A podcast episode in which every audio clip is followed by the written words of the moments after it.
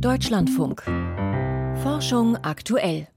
Doch zunächst beschäftigt uns ein anderes Thema, Grundlagenforschung mit potenziellen Anwendungen in der Medizin. Eine gängige Therapie für Parkinson-Patienten sind sogenannte Hirnschrittmacher.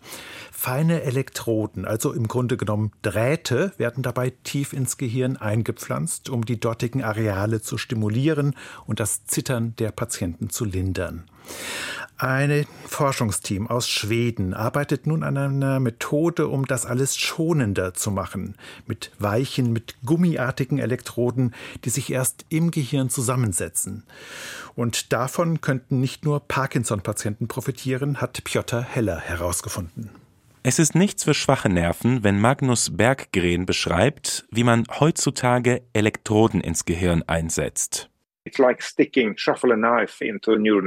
Es ist, als würde man ein Messer in das Nervengewebe rammen. Da bilden sich Narben.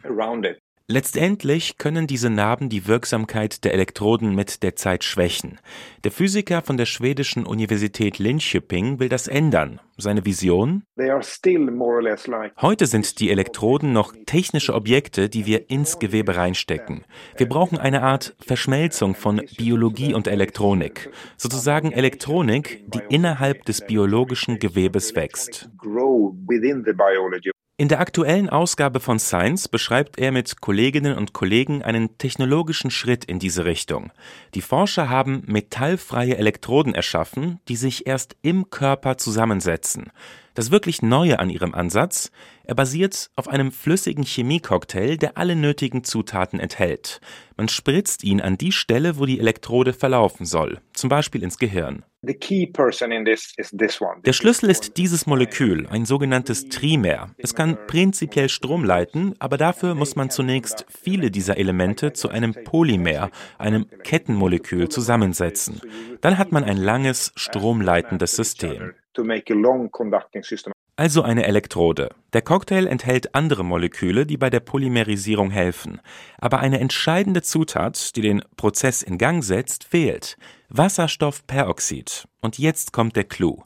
Der Cocktail enthält Enzyme, die das nötige Wasserstoffperoxid erst mit Hilfe von körpereigenen Stoffen produzieren.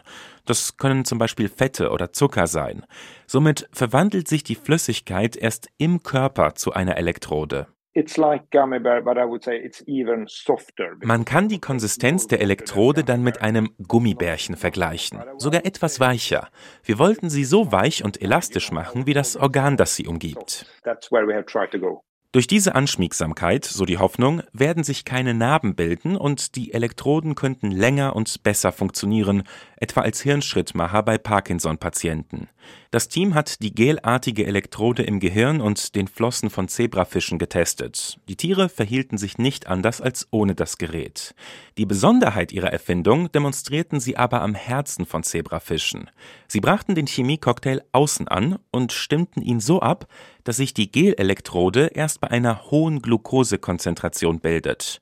Ergebnis? Die Elektroden entstanden nur entlang der Herzkranzgefäße. Die Forscher arbeiten daran, den Cocktail auf andere biologische Strukturen abzustimmen, sodass sie ihn nur grob zum Beispiel ins Gehirn spritzen und die Elektroden sich dann an der gewünschten Stelle bilden. Vielleicht können wir so Stellen im Gehirn erreichen, wo man heute mit der klassischen Methode nicht rankommt, weil man zu viel Schaden anrichten würde.